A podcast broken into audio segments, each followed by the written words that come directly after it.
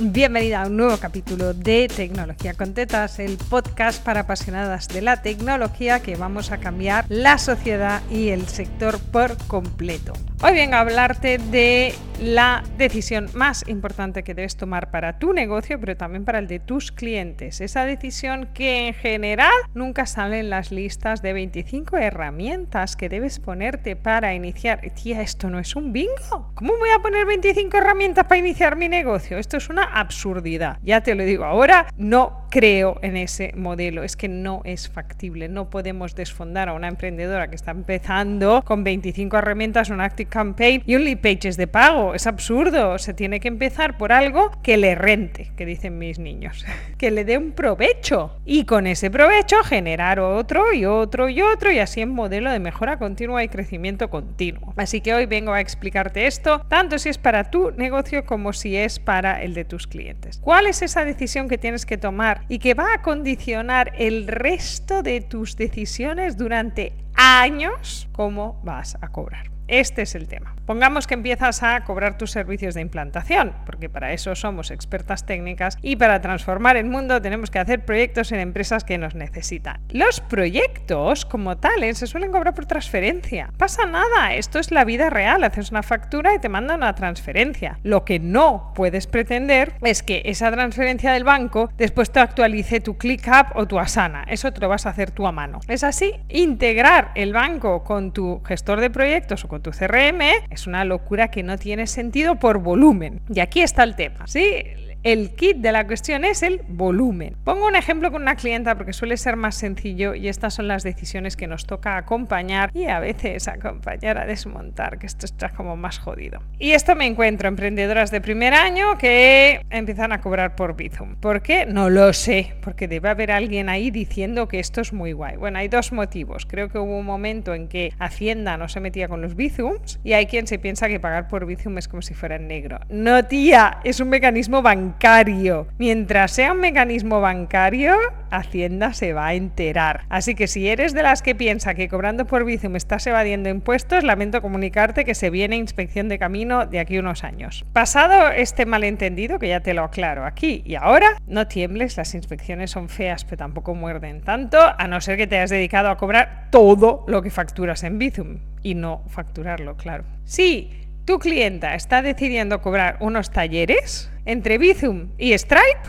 no hay color, Stripe. Y te va a decir, ya, pero me cobra una 39. Ya, pero es igual porque puesto en que no es negro, es blanco. ¿Cuál es la diferencia que tienes que explicarle a tu clienta entre Bizum y Stripe? Que con Stripe vas a poder poner en tu sistema de email marketing a todas las clientas y mandarles mails de agradecimiento automático por haber confiado en ti y así como la logística del curso del taller que estén vendiendo. Si lo vendes por Bizum, ese mail lo mandas tú a mano. Entonces, pues si vas a hacer un taller de 10 personas dos veces al año, fantástico. Si está en el plan de tu clienta o el del tuyo, hacer un taller de Active Campaign una vez al mes para 50 personas, o sea, ves que esto no tiene sentido. Estar tú controlando quién ha pagado, quién no ha pagado y ponerles en la lista y mandarles el mail. Y aunque te parezca como súper absurdo, me encuentro casos de estos todos los días y estoy segura de que tú también. Así que como experta en tecnología, ponles un Stripe. Es que Stripe ahora tiene carrito propio, se tiene enlace y es gratis mientras no vendas nada. Es un poco modelo Hotmart, ¿eh? Si te pones un taller que te ha flipado pero no vendes ni uno, te cuesta cero. Si vendes alguno, pues te cuesta un porcentaje de lo que lo has vendido. Así que yo te diría que tu arma secreta, si vas a trabajar con personas que van a empezar a operar en el online es quitarles el Bizum y ponerles en un Stripe.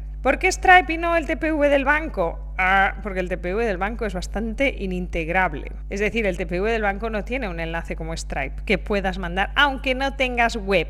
El TPV del banco te exige tener web y esto se te desmadra de coste. Es aquel momento donde yo te digo, cuidado, cuidado, cuidado, que le estás ofreciendo a la clienta el proyecto perfecto que tú crees y no lo que ella está dispuesta a pagar y entonces nos pasa aquello de hecho un presupuesto súper grande, he pasado un montón de horas diseñando la perfección y me ha dicho que no, coño, porque necesita un Stripe y tú le has propuesto una web con un WooCommerce y el Stripe integrado y para esto no está lista. Y cada vez que pierdes una oportunidad de poner un Stripe por 50 euros, pierdes la oportunidad de tener una clienta fiel. Estos pequeños proyectitos son esos proyectitos que luego te convierten en clientas que te aman para el resto de su vida. Y a veces estas clientas que te aman el primer día acaban creciendo contigo.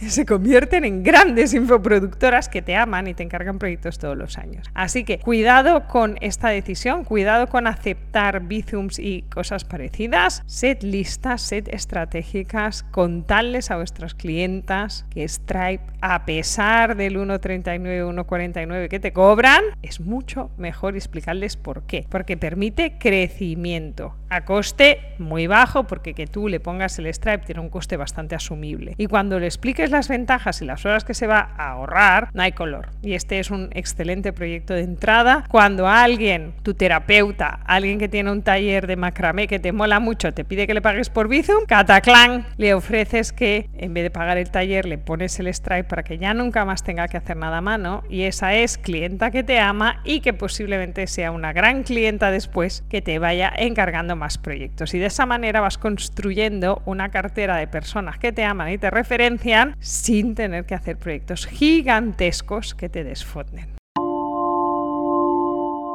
Espero que te sirva el tip, que lo apliques, que liquidemos los pagos por Bizum de nuestras vidas, sobre todo cuando estas personas están vendiendo servicios. Y si tienes cualquier comentario, puedes dejar aquí abajo, puedes escribirme para contarme qué te ha parecido este capítulo. Si no quieres comentario ni escritura, puedes esperarte para escuchar el próximo capítulo de Tecnología con Tetas, el podcast para apasionadas de la tecnología, donde vamos a cambiar el mundo y el sector.